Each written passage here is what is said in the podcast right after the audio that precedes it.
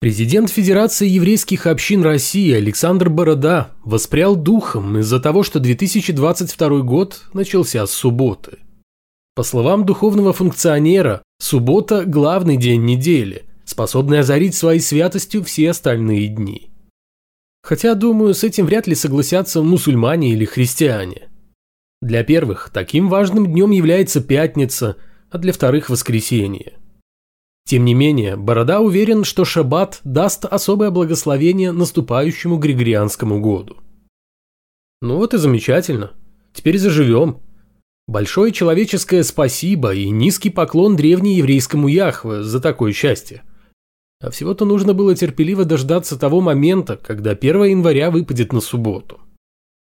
Это уже 341 выпуск атеистического дайджеста – еженедельного подкаста о том, что вера – дело исключительно личное, но никак не государственное, а атеизм – норма жизни.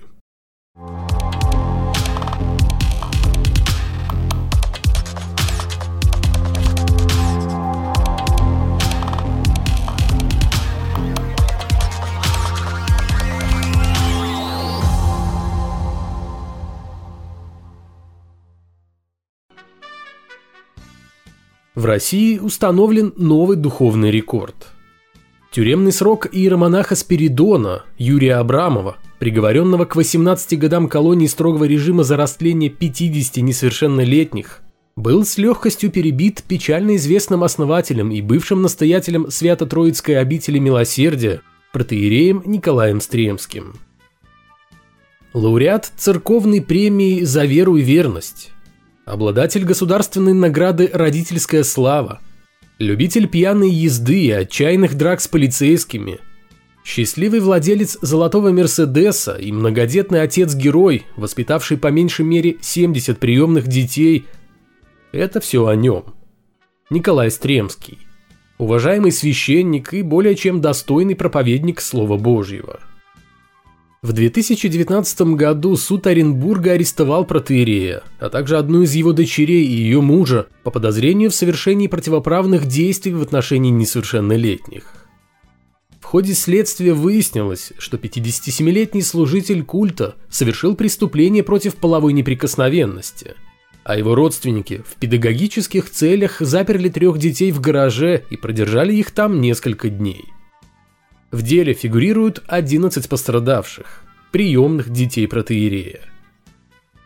В конце минувшего года Стремского осудили по восьми статьям Уголовного кодекса.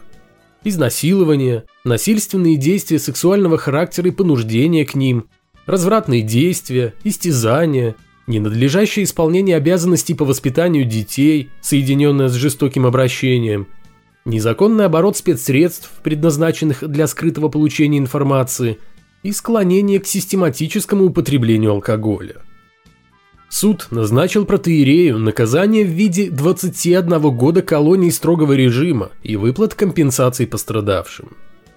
Приемной дочери Стремского и ее мужу повезло больше. Оба были приговорены к условным срокам. После оглашения приговора журналисты пообщались с потерпевшими и выяснили, что некоторые из них отозвали свои заявления – а другие сообщали, что оболгали служителя культа после того, как их подкупили следователи и прокурор. Кому-то из них будто бы предлагали миллион рублей, кому-то сразу 20 за показания против Стремского. Но при этом никто из свидетелей не стал озвучивать конкретные фамилии тех, кто якобы разбрасывался крупными суммами денег. Сам Стремский назвал свое уголовное дело заказом. Лично на него и на всю православную церковь в целом. Кому понадобилось такое в государстве, где власть всячески обхаживает эту самую православную церковь? Служитель культа, однако, не уточнил, но выразил надежду, что компетентные органы и Владимир Владимирович Путин лично во всем разберутся. Но не сомневаюсь. Странно только то, что во время судебного процесса никому из верующих защитников протеерея Стремского, равно как и ему самому, не пришло в голову обратиться за справедливостью к самому Богу. Дежурный комментатор всего и вся из РПЦ митрополит Иларион заявил, что у Стремского постепенно развилась тяга к алкоголю, а в состоянии алкогольного опьянения чего только не сделает человек. Он может забыть обо всем на свете, даже о том, что он имеет священный сан.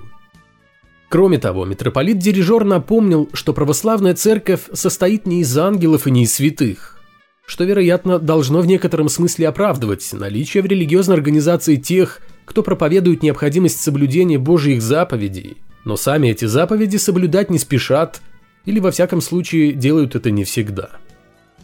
Что ж, раз так, то уж точно не священникам РПЦ учить людей нравственности и морали – а то мало ли кто может оказаться в рядах таких проповедников. Как минимум, не святой и не ангел. Со второй половины 16 и почти до середины 18 века в Шотландии массово убивали женщин.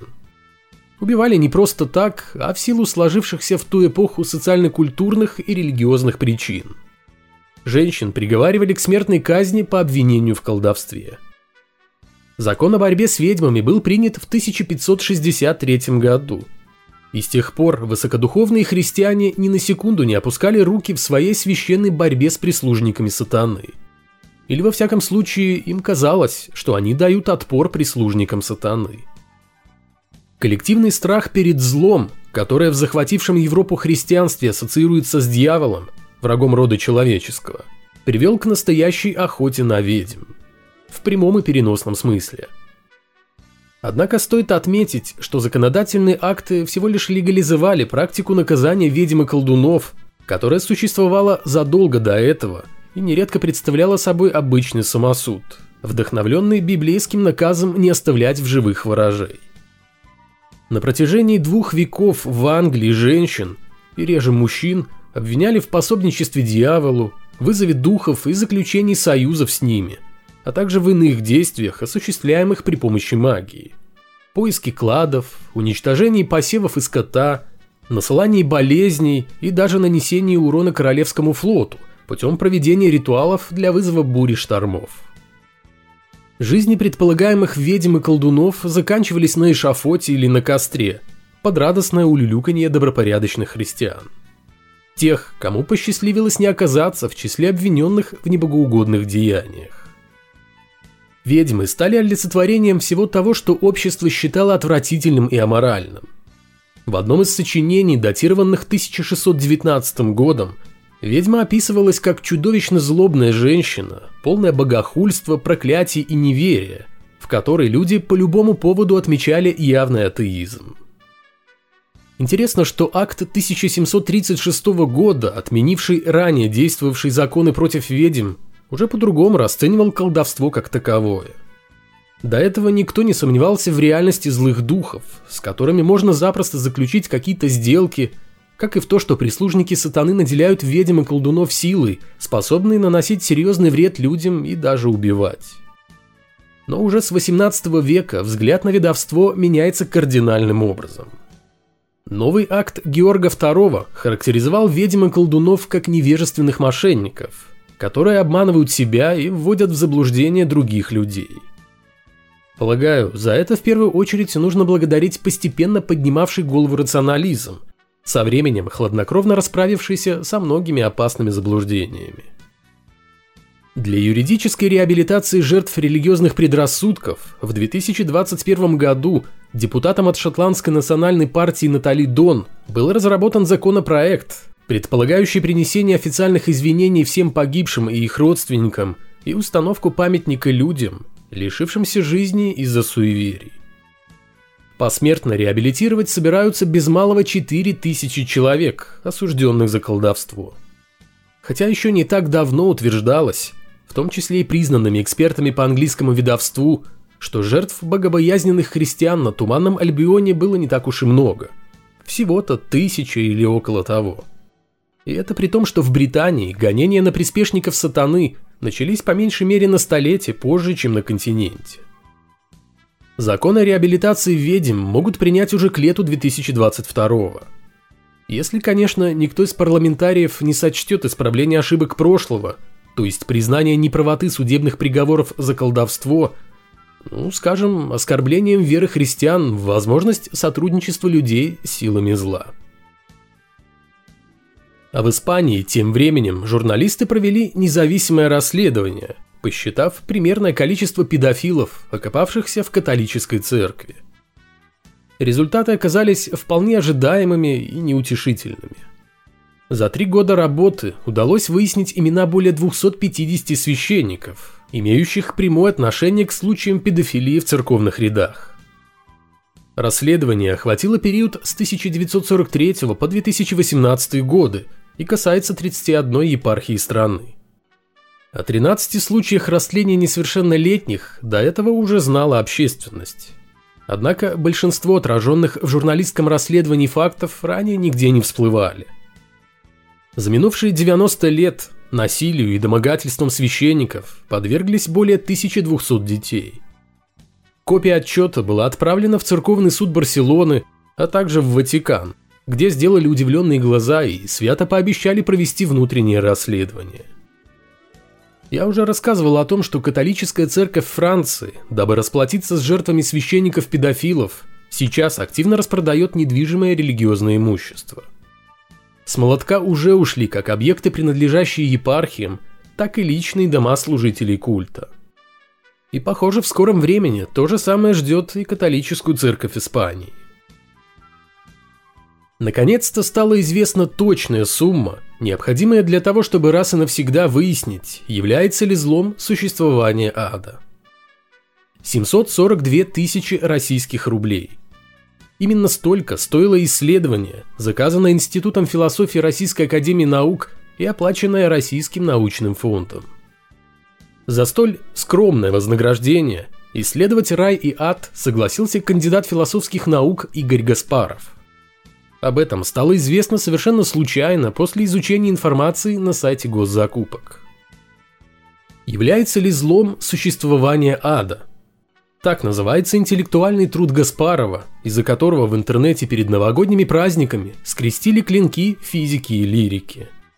Причем сам автор, когда СМИ обратились к нему за комментарием, мол, как же выглядит ад и рай глазами российского философа и на деньги налогоплательщиков – заявил, что на самом деле это стандартная аналитическая работа, выполненная в кабинете, и ажиотаж вокруг нее совершенно бессмысленный. Эта тема странная только для тех, кто этими вопросами не занимается. Поверьте, там ничего такого нет, сказал философ. А я верю, охотно верю. Но только немного смущает, что стандартное исследование, которым и удивить-то никого нельзя, стоит таких баснословных денег. Небольшая справка. Российский научный фонд, профинансировавший философские изыскания проблемы существования ада и рая, был создан в 2013 году аж по инициативе самого президента, а его деятельность регулируется отдельным федеральным законом. Финансирование фонда происходит из бюджета, а сам он по официальной версии необходим для финансовой и организационной поддержки фундаментальных научных исследований в России – господин Гаспаров отказался раскрывать все секреты своего философского исследования, сославшись на то, что тема сложная, и в двух словах рассказать о том, к каким выводам он пришел за 742 тысячи рублей, не представляется возможным. А ведь обидно. За такие-то деньги никак нельзя предоставить интересующимся, не специалистам, коротенькую аннотацию, чтобы понять, ад это злое или не очень. Увы, придется читать все от корки до корки. Если, конечно, удастся найти концы этого невероятно важного философского труда. Еще без малого полтора миллиона рублей были потрачены, прошу прощения, выделены, на изучение проблемы зла и мистической теодицеи. Что, вероятно, тоже является вполне стандартной темой изучения философов в светском-то государстве. Ладно, не буду спорить. Философы вообще порой занимаются достаточно своеобразными темами – так что на их фоне попытки примирить недоказуемую гипотезу существования доброго и справедливого бога с бесспорным наличием в этом мире зла – это даже еще вполне себе адекватное занятие. Хотя все равно вызывающее много вопросов. Спасибо и на том, что не потратили деньги на невероятно актуальное исследование влияния или отсутствие такового концепции Деда Мороза на новогоднее настроение россиян. Но то ведь расплюнуть – и Деда Мороза поизучать с точки зрения философии, и лишить печальной славы пресловутых британских ученых с их очень важными исследованиями, и устроить для бюджета сущий ад. Да еще и сделать вид, что это норма. Вообще, нам, конечно, не сильно повезло жить в переходную эпоху, когда разум ничто, а духовность все. Однако компенсацией за это невезение является то обстоятельство, что все мы с вами очевидцы довольно интересных вещей – происходящих вокруг нас и на наших глазах. А чаще всего и на наши деньги –